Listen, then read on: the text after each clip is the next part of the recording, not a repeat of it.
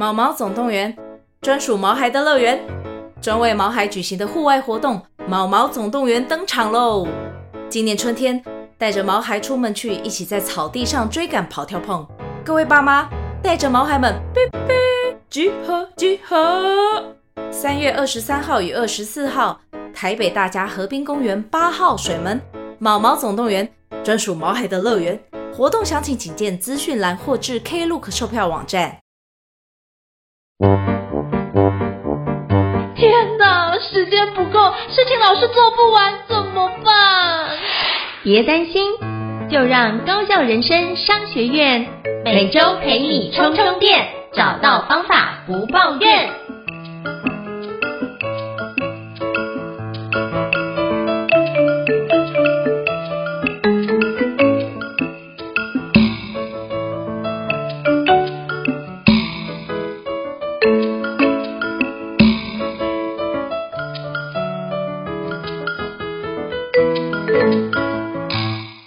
大家好，欢迎大家来到高效人生商学院的新书访谈节目，我是赵胤丞。我不知道过去各位有没有听过一个非常棒的一个咨询的一个流派，叫做萨提尔，萨提尔。那我自己觉得我自己非常喜欢萨提尔的相关的一个引导，甚至对话的模式哦。我觉得这件事情是可以帮助，不管是我辅导企业，我觉得自己能够用萨提尔去跟人做相关的一个连接，我觉得是一件非常棒的事情。不管他是遇到好的情况，或是遇到不好的情况，其实我们都可以用陪伴，或者是透过一些里面的一些引导的技巧，帮助他可以走出内在的一个幽暗面，或是迈向更好的一面。那今天我想跟各位介绍一本书，叫做《内在黑洞》，萨提尔带你走过人生的困顿与自我和解啊。那这本书的作者是两位我觉得非常厉害的老师，分别是李崇义老师以及朱芳怡老师哦，那今天非常荣幸能够邀请到两位老师，我心仪已久的老师来莅临我们高教人商学院，来跟我们聊聊他们的新书。欢迎崇义老师，欢迎方怡老师，您好。嗨，Hello，应成老师好我是李崇义，大家好。应成老师还有各位呃听众们，大家好，我是方怡。是非常感谢，就是崇义老师跟方怡老师的莅临哦。那是不是可以简单邀请崇义老师跟方怡老师简单做一下自我介绍，让大家可以多认识您先？是不是可以先邀请崇义老师先，好吗？哦，大家好，那个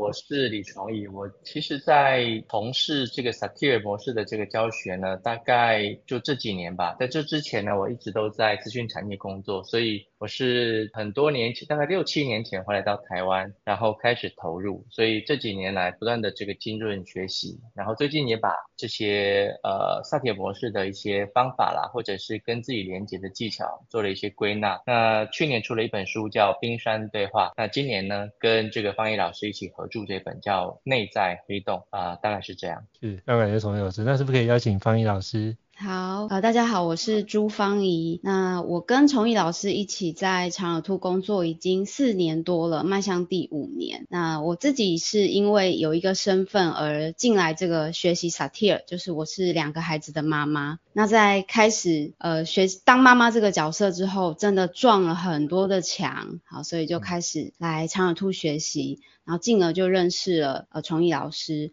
然后因缘际会的在这里工作。那这四年多呢，我都一直在跟随老师的课程，陪伴很多的学员学习。那我自己也在生活中一直陪着我的孩子长大，遇到很多自己的困难，孩子的困难。所以呢，就借由呃崇义老师邀请我一起写这本书，想跟大家分享一些故事，这样。嗯，非常谢谢两位老师的介绍，让我们可以多认识您这样子。那是不是可以邀请魏老师跟我们分享一下，当初怎么会想要出这本就是《内在黑洞》这本新书，是有什么样的一个契机呢？是不是可以邀请老师们跟我们聊聊这背后的小故事？呃呃，其实，在去年我出版那个《冰山对话》这本书完之后呢，我就有这个起心动念，想要写一些比较。软性的，或者是说跟职场没有这么直接相关的这个书，呃，跟人际关系啦，跟家庭关系啦，跟亲子啦，这些都能够涉及一点，尤其是跟自我的关系。那当时呢，我就想说，这个书的样式可能想做一些变化，所以我就、嗯、我就观察，因为方怡跟我工作很长一段时间了，我们一起合作，所以我就。邀请这个方怡说，你的文字看起来非常的这个幽默，然后风趣，也带着一点点的这个这个触动，还有一些启发。那我们能不能够合作一本书？透过你的这个文字，呃，跟我来做互动，呃，彼此之间有一个交流。看这样子是不是能够打开一个新的不同的形式，让方怡能够化身成为另外一个角色，让我。啊、呃，向我提问问题，这是一个新尝试啦，我也没试过，所以当时我是跟这个方怡老师提案，然后他就很高兴的就答应我了，所以我们从那个时候才开始，他就慢慢收集一些他周遭也好，或他自己个人也好的议题，然后最后用文字来做交流，然后最后产出了这本书，大概是这样。对，嗯、呃，其实就是在学习萨提尔这个过程，这个有一点类似像学数学，好像我们在学、嗯、呃学校。学了一个公式就很开心，想要回来面对一些问题的时候，哎，却发现那个题型只要变了，我就不会用了。这样哈，一开始都会照着老师的啊，怎么样去好奇，好像按表操课这样。但回家有时候面对一些比较亲近的人，或者是很重要的人的时候，那个关系。还是会在惯性里面走不出来，所以我就好想用自己的故事，或者是借用别人故事的变形来分享这个历程，让大家知道说，哎，其实经历这个历程，你真的不孤单，因为我们大家都是这样走过来的。这是我很想跟大家分享。我那时候在看老师新书的，在拜读老师新书的一些内容的时候，我脑中。在看完第一篇，我就想到的一部电影，就是日本的一个作家叫东野圭吾，他所写的一个解忧杂货店，嗯、我就想到那一部日剧，哎、欸，就是想说，哎、欸，也是，就是那个老板，就是浪矢先生，就是透过那个信箱可以接收大家的一个。人生的困扰，然后晚上回信给他。对，有这个意味，这本书有这样的味道存在。对，有这样的味道。对对，我是我是其实有有这个想法，就是所以我在那个这本书的前面的序言我也提到了，像我自己很喜欢的这个电影《心灵捕手》嘛，那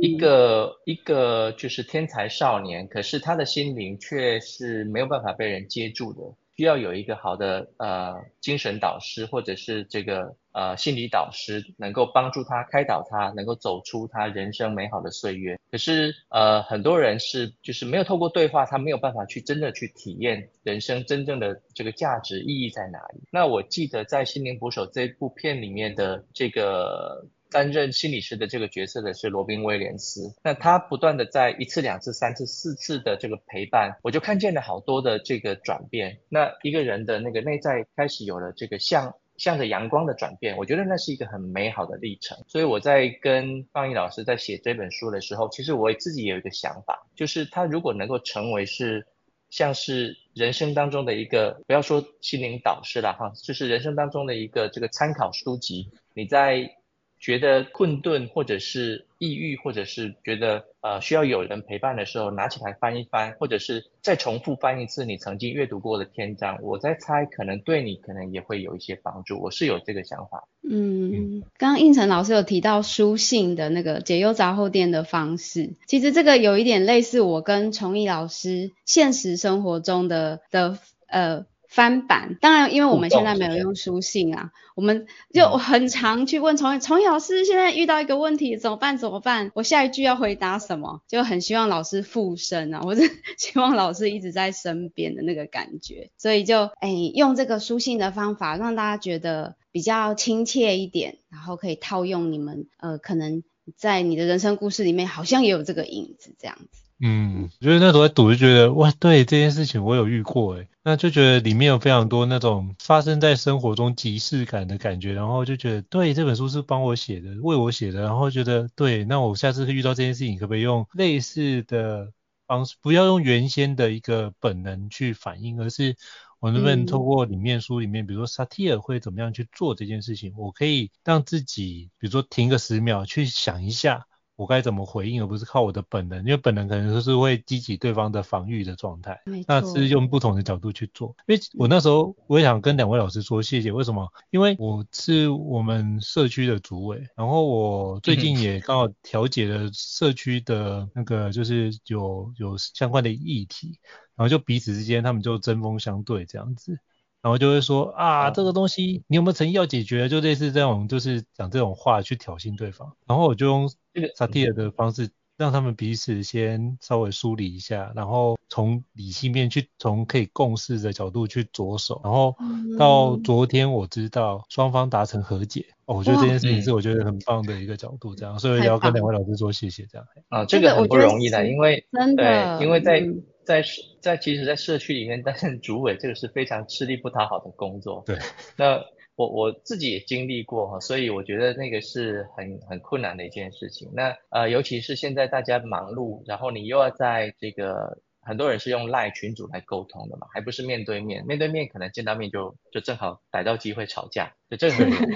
我觉得老师里面写的很多内容其实是非常，我觉得容易实践在生活当中。这也是我在读这本书，我觉得非常。就是觉得很棒的一点，我觉得这也是少数比较像是欧美书籍会写的模式，比如像遇见苏格拉底、深夜遇见苏格拉底那种角度，对对对，类似的角度，我觉得这是蛮好的开始。对，那我也想请教老师，因为其实要写出这样的一个框架，其实是不容易的，所以我也想请教两位老师，在撰写这本书有没有遇到比较大的一个挑战，会是什么呢？这题应该先问方怡才对。好 好 好，好好。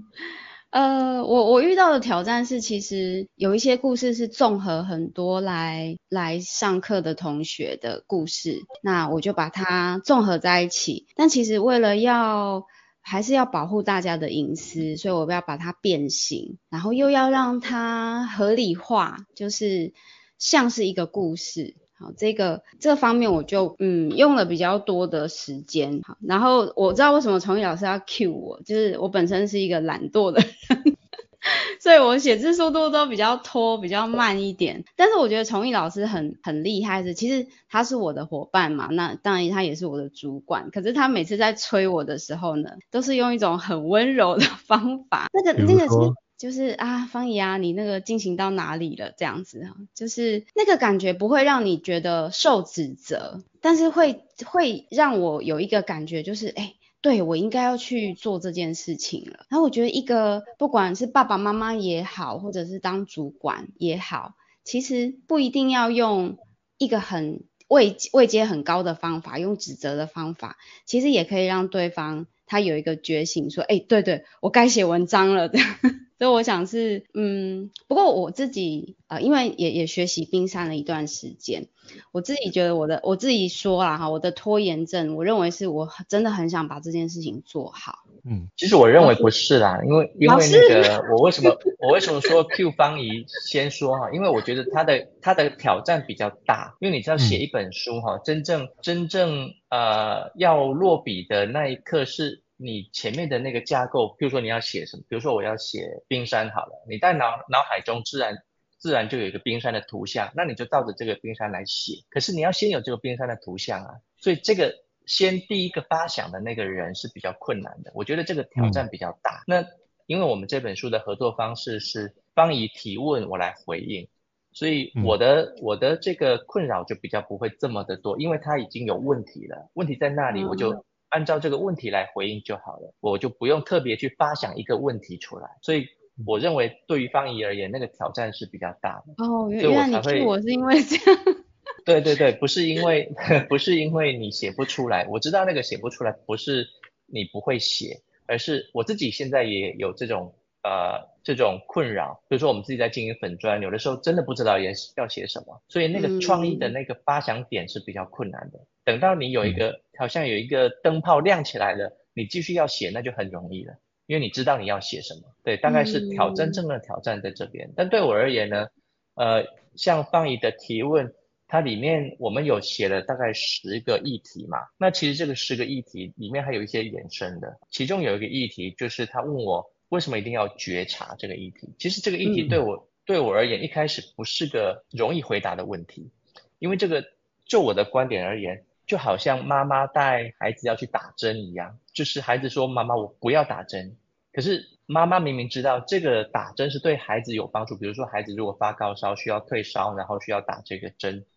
孩子不打针，妈妈应该很清楚的知道我打针是为了你好啊。所以这个已经知道的议题，所以就比较难回应，所以我就花了比较多的时间去思考，我要怎么去回应这样子的问题，因为我猜有不少人可能。真的像这个芳仪老师在文字里面提到的，嗯，当很多的不管你做正念也好，或者是说这个像萨提尔模式也好，你要去靠近自己的感受，可是很多人就会有这个问题：我靠近感受干嘛？我靠近感受我就很痛苦啊。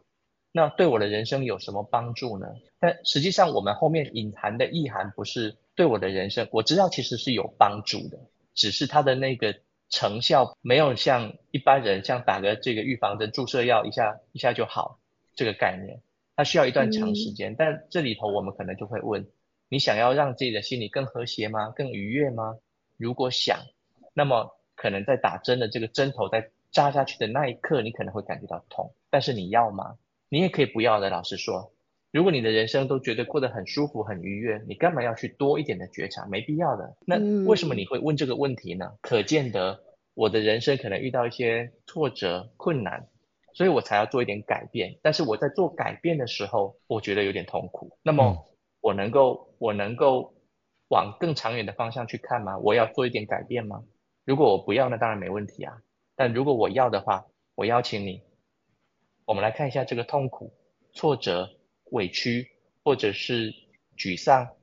这到底是什么？怎么来的？我们有没有办法好好的在这里陪你走一程？啊，这个是我们会在书里面去提到的。嗯，可是我我我讲一下这个故事的原型。其实他是我遇在课堂上遇到三次的一个同学。那其实他第一次来的时候，我们问他说：“哎。”啊，你你的生活有什么困扰？或者说没有啊，我都我都过得很好啊，我都我都很好很好这样子。但其实我们都晓得，你生活如果过得很好，你不会走进这个课堂，不会来学习。然后第二次问他，也不一定啊，哦，也不一定是不是？好，对，有有的人就是专门为了学习而来，哦，也有的。是是也有那那大大部分就是对有一点困难挫折，是的。对对对，但我我当时就觉得哦，这个是一个很坚强的一个伙伴，其实他不太轻易可以打开他的心房，那没有关系，我们就等待他。那第二次、第三次我就感觉他比较松动。那在第三次我遇到他的时候，他跑来又问我一个问题，他说：“方怡，我问哦，我我为什么要去我接纳我的感受跟觉察我的感受？我的目的？”如果为最后是为了要让这个感受稍微没有那么剧烈一点，那跟我以前那一种就屏蔽掉它，我就不去想它有什么不同？我们的目的不都一样吗？那当下我就觉得哇，这是一个很好的提问，因为其实我们一直都这样过生活，我就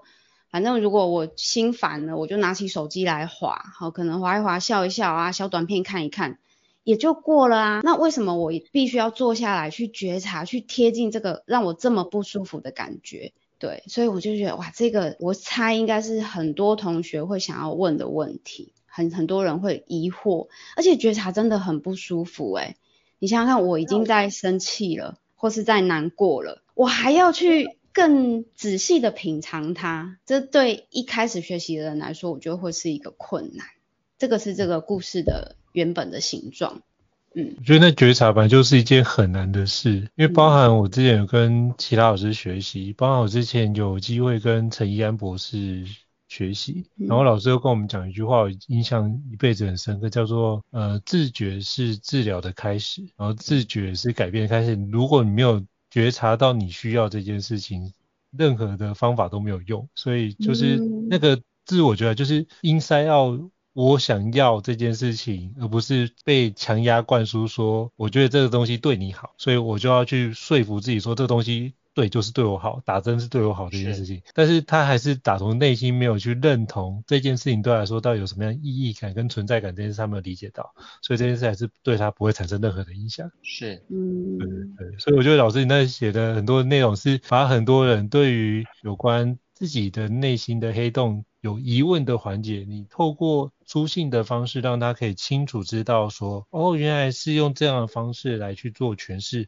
我觉得大部分很多人提问问题，他是需要的是一个说法，或是需要的是一个呃一个启发。透过这个方式，你让他知道说，原来我以前是这样想，那我现在可不可以用一个新的方式去思考这件事情？如果可以的话，好像对于我。未来，哎，我用不同的想法就会做出不一样的行动，不一样的行动产生不一样的未来，就会产生出现不一样的两条路出现。我觉得这本书有给我读起来有这样的感受存在，这样子。嗯，的确，在那个遇到困难的时候，会觉得我好像没有选择，嗯，会觉得很不自由，在那个困在那个泥沼里面的时候，会觉得，哎，我我没有选择，我怎么可能有别的路？这这时候真的好。通常通常我们就会这样，嗯，通常我们就会这样说吧，就是如果我们现在都不觉察，我的日子过得过得跟以前一样有滋有味的，我也没需要改变。那说真的，你也没有这个动力，你没有这个需求。那现在你会问这个问题，嗯、表示你有可能有这个需求。我们在这里就会多一点的探索、好奇。呃，你怎么会需要做觉察呢？嗯，你想要做什么样的不不同的改变呢？你的人生想要走到哪一个方向呢？那这个是我们会多一点的好奇的，所以他不是带着呃改变你的观点而来，他其实是带着更多的好奇跟探索你的内在而来，所以大概。我们在谈的是这个，嗯，了解。我觉得这是一个很棒的观点，就是透过好奇，为什么以前没有做这个决定，现在要做这个决定，中间到底发生什么事情？嗯、我们去透过好奇跟探索内在，然后我们去协助伙伴们去梳理一下中间发生什么事情。嗯，对，没错。而且老师的回答里面，像刚刚提到的觉不觉察这件事情，其实老师就会给一个很开放的，就是你也可以不要啊。像我，我在里面我也提了一个跟父母和解的问题，我是不是一定要跟父母和解？那老师就会问你说，诶，你真的你有想吗？你也可以不要。那这个就会让我觉得我更自由了。我并不是说啊，我我我跟你问你说，老师我是不是一定要跟父母和解？然后老师来，比如说道德绑架我说，哎，你现在不和解，以后会后悔啊之类的。就是他老师会跟你说，诶，你可以不要啊。那我就会哇。原来我可以选，那在我可以选的方向，冷静下来，我就会选一个让我自己比较不后悔的选择。嗯，这是我们过去传统的教导方式，就是礼义廉耻啦、孝道啦，在我们在书里面有谈孝顺这个议题嘛。嗯、那如果都是按照过去这个方式，为什么我们还是仍然觉得被压抑呢？被被捆绑，那觉得不自由？嗯、那现在给你多一个选择了，不是你要不要，而是你想不想。我想不想跟爸爸妈妈有好的连接？所以这个也让我联想到有一个学员有一次来提到说他的他的爸爸过世的时候，那他有好多的这个悲伤，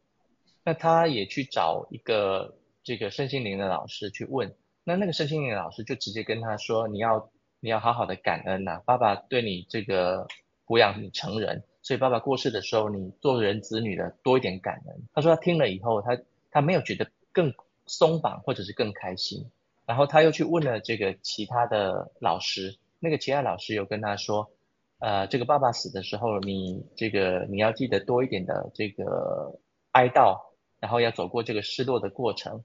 啊，这个也是呃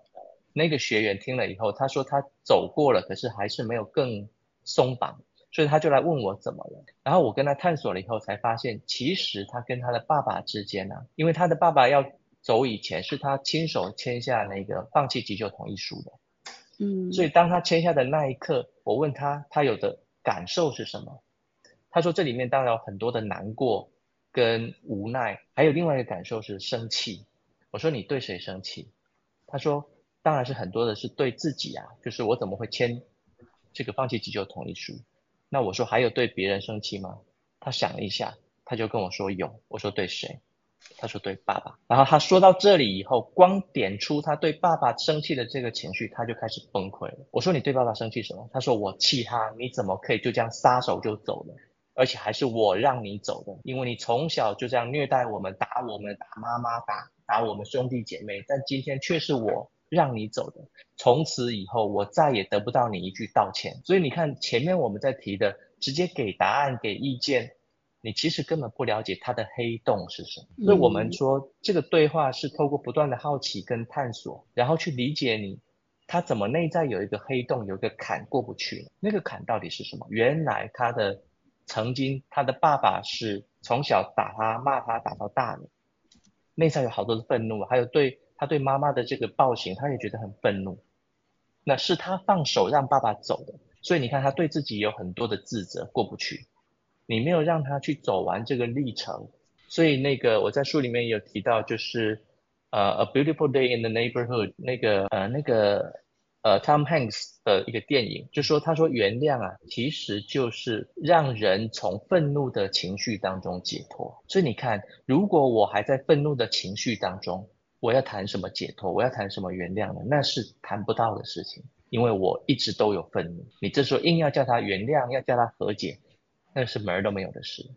嗯，那部电影叫《知音有约》啦。哦，知音有约，或者叫在晴朗的一天出发都有，对，它是不同的国家有不同的翻译的。嗯，不过我觉得我这里提到一个很重要一点，就是我们常很多人会带着就是哦你是怎样，我们容易去评价或者是给对方解决方案，但是少了那中间的好奇，因为可能觉得很多事情都很快速想要把这件事情给解决掉，但是用这样角度去看，反而会忽略了那个人性，或是他到底为什么。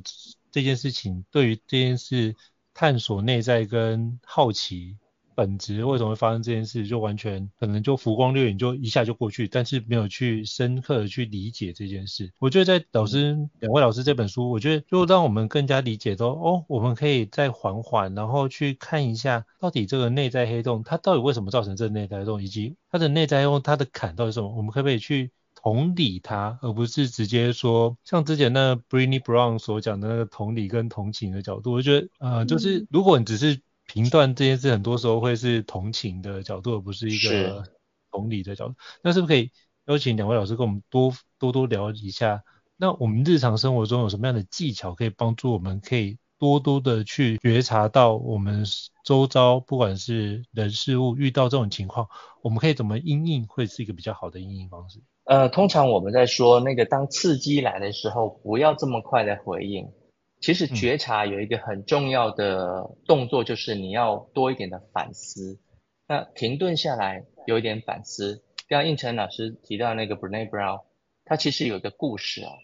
就是他有一次去分享、去演讲的时候，住到一个 hotel 里面，他发现那个主办单位帮他安排了他跟另外一个讲师住在一起。那另外那个讲师呢，嗯、他已经先到了。结果 Brené Brown 进房间的时候，发现发现这个这个房间呢又有烟味，然后这个凌乱不堪，他就觉得不太舒服，不太高兴。然后那个他就跟那个讲师提说：“你这个有点乱，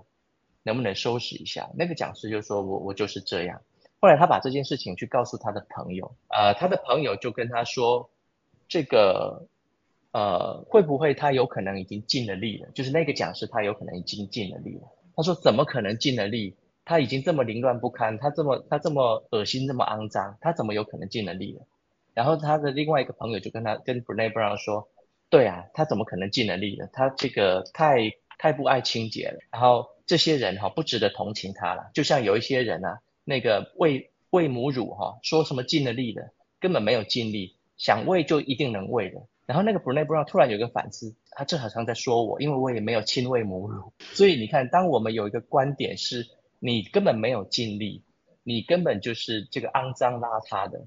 那我们有一个直觉的观点就要去评价别人，但殊不知，有可能我们在日常生活当中也是这么被人评价的，就像 Brené Brown 一样，他说我我自己在谈这个羞耻的，谈同理的，那怎么我会在那一刻我就丧失了这个同理心？有没有可能是他其实真的已经是尽了力的，就如同人家说没有亲喂母乳的妈妈没有尽力一样，其实他也是尽力了，他没有办法哺乳啊。那嗯，换位思考，换个角度来想，你就知道其实每一个人都有自己的理由。那我们能不能够多一点点的停顿、好奇、觉察自己，再来去好奇对方，而不是很快的就要去去 judge。我记得那个有一部。影集叫 Ted Lasso，前一阵子很很知名的一个美国影集，那呃好像叫做什么教练跑错棚之类的，在 Apple TV Plus 的，嗯，嗯然后里面有一个有一个片段哈，就是那个男主角他说他有一天骑脚踏车经过一面墙，载着他的这个孩子去学校的时候，他经过一面墙，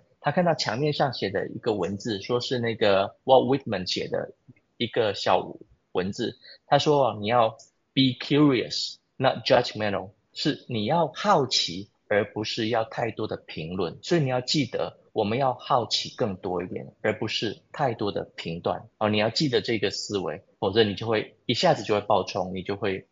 不断的去质疑别人为什么不这么做，为什么不那么做。嗯，这个运用在生活里面的话，刚刚呃应成老师有提到，比如说像我的孩子，最近可能大家都刚好期考试考完，嗯，对，那当孩子。跑来回来跟你说，哎，妈妈，我考了四十分的时候，就是我们很很好运用的时候啊。比如他考了四十分，你可以好奇的是什么呢？那会不会我们就先有一个评价是说，哎，你考这么低分，你还你还敢来告诉我，或者是啊，你一定没有努力。好，先能不能先把这些都拿掉？那在这个时候做出一个真的好奇，去问问他怎么了，或者是问他那总分多少呢？对，这个我我觉得都是运用在生活里非常好用的，可以减少很多冲突的运用。嗯，我觉得真好，因为我想到自己小时候都会听到，就比如说考九十九分回去，不是被称赞考九十九分，而是说为什么没有一百分？那我发觉就是华人的家长跟我。包含我那时候在美国念书，在波士顿念书，我就遇到在哈佛大学念建筑研究所的同学，然后呢，他就说他小学在台湾都很功课很烂，然后呢，去美国小学三年级去美国的时候，他只有数学好，剩下都很烂。可是他因为台湾数学教比较难，所以他去的时候数学都考一百分。老师跟他说、嗯、You are the genius，然后他发现对，好像我真的是蛮厉害的，然后不断的这种鼓励的方式，就他后来就念到了哈佛。他说，其实那个差距不在于，不在于他会不会念书，他觉得差距在于他是在一个被鼓励的环境之下成长，然后他相信他自己有这样的能力去展开。嗯、这个我觉得这是一个这个正正向语言会给人带来一个巨大的力量。嗯，如果你擅长用正向语言的话，好比说，我。看有一个视频，有一个那个学校的幼儿园的老师就跟妈妈说：“你家里的孩子啊，你可能要回去看一看那个身心科，他是不是有这个过动症 （ADHD） 啊？那三分钟的这个椅子都坐不住诶。”他这样跟这个家长妈妈说，结果妈妈回到家里面就跟孩子说：“孩子啊，今天老师鼓励你呢，老师说你你在椅子上能够至少坐一分钟诶。”这个话讲出来，你看老师的话跟妈妈的话讲出来。对于孩子有什么不一样的影响？孩子如果是听到妈妈这样的话，一定会觉得备受鼓励，他就会奠基的一个力量。诶，我有能够做一分钟，那表示我还可以继续再努力多一点点。第一个话语就是被指责了，那久而久之他就会放弃了，因为我也自己达不了那个标标准，我就算了吧，反正我都做不到了啊。所以这两个语言可能在生活上，它就会产生出巨大的差异。嗯，但但我觉得，呃，我自己身为妈妈的感觉是，其实两个语言都是出自于爱。对，但是就是选，呃，可能我们以前是这样子被对待的，所以还不习惯去用正向的方式讲讲这些话。我自己的经验是我有一次参加家长会。那家长会之后，大家就会排着队在那边问老师说：“哎，我的小孩是不是有什么私底下需要注意的地方？”那老师就跟我讲了很多很多很多，有有好的有坏的。那我就哎，就是比较呃讲说我女儿做的不好的地方，有讲我女儿做的好的地方。那我回来我就调整了一下那个顺序，我就当然他就会说：“哎，老师说我什么？老师说我什么？”这样。那我就跟他讲，先把老师称赞他的地方讲出来。嗯。那你就会看到那个孩子的脸上真的是哇，就是我被看见了那种感觉。那他说啊，还有吗？还有吗？哦，那我说哦，老师有提到一点点，就是你上课的时候喜欢玩指甲，因为他很喜欢涂指甲油这样。他说如果这一点点这一点点事情能够改进的话，会更好。这样那他前面因为已经受到鼓励了，我觉得那个效果完全不同，就是比回你一回家就劈头跟他说，哎，老师就讲你怎么样怎么样，好什么不好的地方讲出来，他一定像泄了气的皮球。但是这个就很需要我们有那个刹车的能力去勒住那个舌头，然后把这个思考换位一下，这样。嗯，所以先用正向语言去称赞孩子，因为我为什么刚刚会请教两位老师这个问题，是因为我发觉。好像就是因为我自己在读的时候，发觉好像很多的内心的黑洞是跟负向语言有关系。嗯，然后这件事纠结，然后它形成慢慢聚集黑暗，然后变成是一个黑洞存在。所以我想说，那因为这部分两位老师才是专家，所以想请教两位老师是说，那有没有可能往正向语言那个地方去，他可以透过这件事让孩子的黑洞变少。那也就是说，他生活就比较不会面临到这样的一个议题的存在。当然是这样，但是但是这个但是这个困难在于，其实妈妈内内在就有黑洞，所以如果我要让 我要让孩子不要有黑洞，在这个动作之前，你要先去看到妈妈自己内在有没有黑洞。如果一个有黑洞的妈妈，你要去讲出来的语言，要刻意的去做这个，其实第一个孩子会觉得你在虚情假意，在套公式。第二个有可能你也做不了，嗯、你也没有办法持久，嗯、所以我们我们更多的是要先去关注，呃，我们自己到底发生了什么事，嗯，而不是去关注别人。嗯、我们在书里头也有提到一个篇幅，是不是不要先去急着要去救别人？因为我要急着去救别人，表示第二个，第一个我在岸边，假设一个人溺水了，我要去急着救他，我是不是很急躁，很这个亢奋，或者是很很焦躁？你要先能够去觉察这个，而不是什么都不想，这个制约式的反应你就跳下水里面，那这个其实很危险。所以，嗯，话再说回来，就是你要多一点停顿，先觉察一下我们自己怎么了，我是不是呃更自由了一点，更多选择了一点，那再来好好的去怎么去靠近另外一个人的这个内在，这个是我们在谈内在黑洞的这个呃化解的方法。对。比如说刚刚我提的那个家长会的状况，如果今天老师跟我说的时候，我是打击到我自己本身，比如说我就会认为老师说我是个不好的妈妈，那这个时候我就要从我自己先关照起，不然我真的无法正向，我就要先关照我，诶，老师在跟我说这一些的时候，我是不是也自我批判了一番？如果这样就影响到我的自我价值降低，我真的回家会没有办法好好的跟孩子说话。所以就像崇义老师说的，真的要先关照自己开始，这个很重要。嗯，所以到最后还是回过来，就是先关照自己，然后自己先处理好自己的内在的黑洞，才会有机会去接住别人的内在黑洞，并且觉察，或者是跟对话的方式，让对方觉察到这件事情之后，我们再彼此找到一个合适的方式去往下做推进。我觉得非常感谢，就是从易老师跟芳仪老师在跟我们做更详细的一个说明哈。那我也想请教，就是两位老师，那我们在这个过程当中，我们怎么样可以透过沟通跟自我和解来帮助我们走出自己人生的困顿？沟通跟自我和解啊，这个议题其实蛮广阔的哈。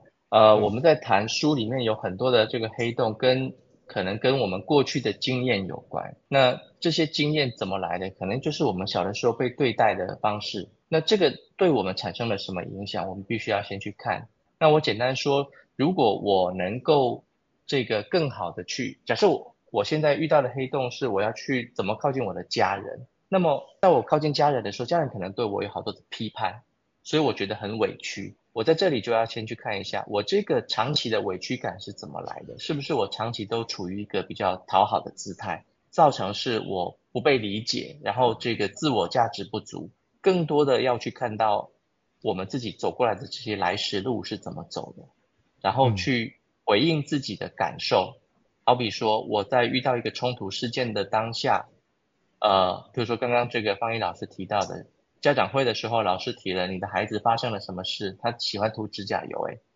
那如果我自己感觉到委屈了，我作为一个妈妈，我怎么好像连孩子都带不好，还让这个老师多操心了，我自己没有更多的去觉察自己，我就要去解决孩子的问题，那我觉得这个顺序是颠倒的，所以。你要先能够看见自己的受伤也好，或者是委屈感也好，或者是挫折感，看见了你才有办法。这个看见其实基本上就是觉察了哈，看见了才有办法进一步的去承认它，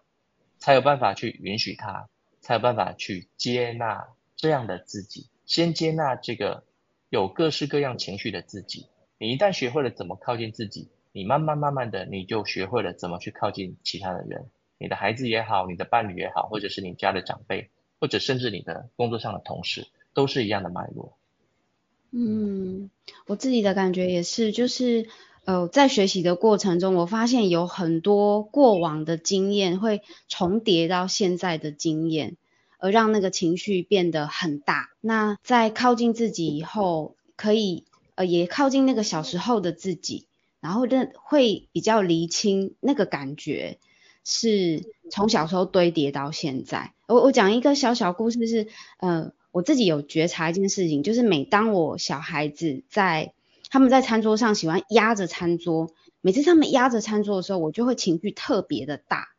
那嗯，后来学习了觉察之后，我发现，诶，这个情绪大到我觉得很好奇自己。好，所以我就去想我小时候发生了什么事情。哦，原来是我小时候曾经有一次到邻居家，我压在桌子上，把桌子整个打翻了。然后那个时候其实对自己有很多的生气，有很多的呃羞愧。然后用运用我们在工作坊里面学到的方法去跟小时候的自己对话，然后或者是用自己写冰山的方式去理清。那我就会回到现实生活中，会更知道说，哦，原来那个是我小时候的某一块重叠到我现在的感觉。那在未来我在跟小孩相处的时候，我就可以更知道哪一个部分是属于现在的我，哪一个部分是属于未呃以以前的我。那我觉得这个应该也是类似某方面的自我和解啦。我的感觉是这样，就是更了解自己，更清楚知道我的来时路造成了我现在的某些感受。是，可是我们也是就是学习接纳了自己的状态，然后再去做自我对话，然后重新赋予它一个新的意义感，然后或许我们这样行为就会做一些不一样的改变。对，没错。最简单的一点就是时常时常的这个觉觉知当下吧。嗯，就我们其实萨古鲁说的，我们有人类有两个很特殊的技能，就是一个就是创造力，一个就是记忆力。那这两个特殊的技能，其实也带来我们的困扰。这个记忆力，我们都记得过去的这些经验，然后造成我有好多的这个悔恨啊、焦虑啊。对未来也是，这个创造力就是对未来。所以，但是这两个说白了都是不存在的，也就是过去的跟未来的都是不存在的，但是却困扰着这个当下。所以我们要更多的回到这个当下来，先去看看。这个当下发生了什么才是，而不是呃不断的被捆绑在过去或者是未来的这些创造力或记忆力当中。我觉得老师做这一段的一个总结，我觉得投放就是让我们不在就是当下觉察当下，然后 here and now 的环节搭出来，而不是纠结在过去，也不是担忧未来的一个情况，嗯、就可以让我们在这里面就是走的比较踏实稳定。那最后想请教两位老师，就是。我们的新书呢，最近有没有什么样的一个新书分享会的时间？是不是可以邀请两位老师跟我们介绍一下？我到时候可以在这集 p a c k a g e 的资讯栏位当中提供给我们的听众来做个参考呢。OK，这次出版社有安排了三次的这个新书分享，呃，十一月四号、十一月十一号跟十二月九号，分别在这个台北的何家人书局，然后台中是诚品的呃原道店，那高雄呢是高雄市立图书馆总馆，所以分别是三个场次。那在北中南各地的这个朋友们，也欢迎大家来，呃，给我们这个捧捧场。对呀、啊，来听听，来聊聊。所以我觉得就是到时候把这留在这几 Podcast 资讯栏位当中，真的非常推荐各位听众可以好好的去听，就是崇义老师以及方毅老师。的精彩的一个分享跟对谈哦，好，再次感谢崇义老师跟方毅老师的宝贵时间，也跟我们做这么精彩的一个分享。那如果各位听众觉得高校人商学院不错的话，也欢迎在 Apple Podcast 平台上面给我们五星按赞哦，你的支持对我们来说是一个很大的一个鼓励跟肯定。那如果还想听相关的一个好书，也欢迎 email 或讯息让我们知道，我们陆续安排像崇义老师跟方毅老师这样的一个专家来跟各位听众做分享。再次感谢崇义老师，谢谢方毅老师，我们下次见，谢谢，拜拜，谢谢，谢谢，拜拜。高校人生商学院，掌握人生选择权。